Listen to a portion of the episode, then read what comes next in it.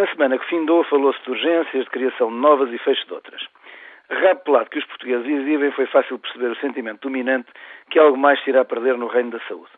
Não posso jurar, em abono da verdade, que não seja esse o desfecho final.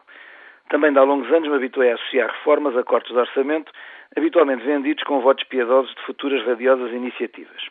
Curta aqui a memória, esquece rapidamente o que fecha e por igual se esquece de perguntar mais tarde porque não existe o prometido. Posto nestes termos, a semana comportou-se como tantas outras, sendo espúrias as discussões, tanto mais que precoces por ausência de decisões. Com efeito, o único facto de relevo foi a apresentação do relatório final da Comissão encarregue de estudar a reforma do Centro Crítico Sistema de Urgência. A Ordem dos Médicos, que não foi tida nem achada na constituição da sobredita Comissão, poderia agora ter aproveitado para retaliar ao jeito do portuguesíssimo, se não foram os meus amigos que o fizeram, está de certeza mal feito. Recusámos a oportunidade, para tristeza daqueles que acham que a Ordem deve aproveitar todas as oportunidades para atacar o Ministro de Serviço, fazendo o favor a todas as oposições, desde a institucional às mais disfarçadas dos subgrupos do Partido do Governo. Acreditando que o que se espera de uma associação pública é credibilidade e independência, recusamos qualquer comentário e nomeámos um grupo de peritos com a tarefa de escrutinar em duas semanas o dito relatório.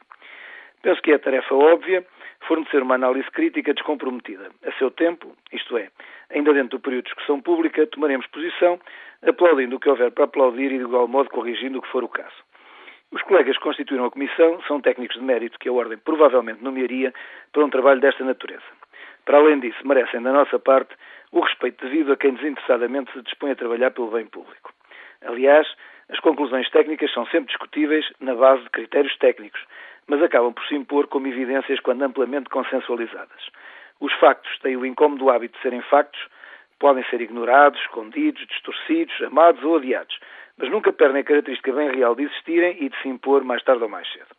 Bem diferente será, obviamente, a análise das decisões que resultarem da apreensão pelo poder político do relatório da Comissão. Sendo a política a arte do possível, caberá a quem de direito decidir prioridades, tempos de intervenção e financiamentos. Entrar-se-á então na fase do debate político em que todos, como cidadãos, teremos o direito de intervir e opinar. Pela nossa parte, balizaremos sempre a nossa intervenção pela necessidade de proteger o interior e as populações mais abandonadas.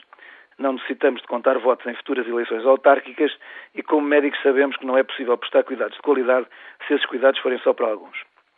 Seja qual for a discussão futura, é sempre bom quando as decisões podem ter suporte em evidência técnica e não são meramente um acho que tão ao gosto da preguiça intelectual.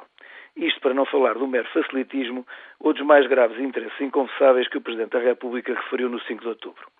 É neste contexto que confesso ter sido para mim o facto da semana, não em si mesmo o relatório sobre a reforma das urgências ou o seu adiado debate, mas a incontornável frase de um ex-ministro de um ministério altamente tecnológico que, vestindo a casaca corporativa que tão mal lhe fica, disparou em programa televisivo. E passo a citar.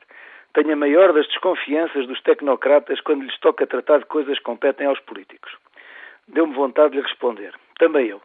Tenho enorme desconfiança dos políticos quando lhes toca decidir sobre coisas que ignoram.